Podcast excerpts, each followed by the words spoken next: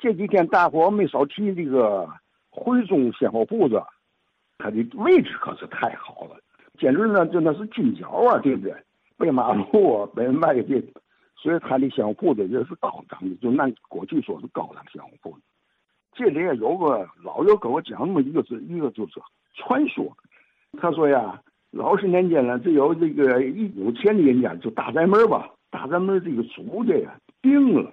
找好些大夫，中医看呢也不见效，又找了一个老中医呢，号完脉一一看呢，他就就会开了一副药，开这副药呢，上药铺买是不行去，是买不来的，得上鲜货铺子买去，买嘛呢？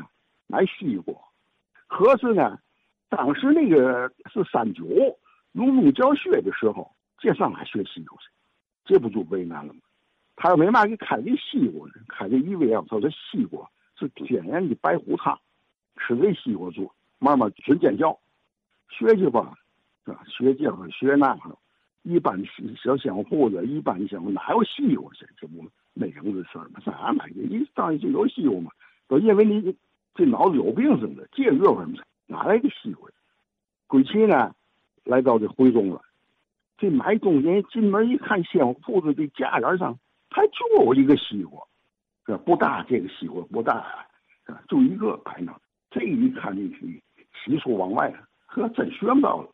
哎，急急呵呵的就问：“哎，这西瓜就我要了。”对，也不问价。掌柜一看这个这人进来这鞋穿的是好家伙的，对吧？这这这很讲究啊，是吧？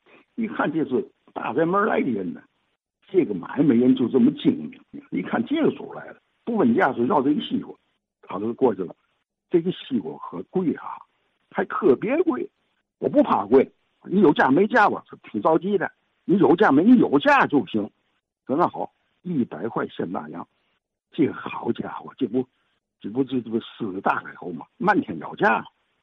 那那一块现大洋在那福建得买半车西瓜，对吧？这一百块钱买一小西瓜，这掌柜的那个那个态度他妈，你要就要，不要拉倒。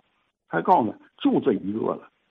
这来者也没人注意看这个一百块，一百块就一百块，就给了一百块钱买这西瓜。买完回去呢，给这病人吃这西瓜，吃一嚼，吃一嚼，哎，你你说这玩怪不怪？这这病人的病病情啊就减轻，慢慢的呢又配着别的药呢，哎就好了。这老人说这个，你这徽州这大鲜货铺子品种齐全，讲这么个传说吧。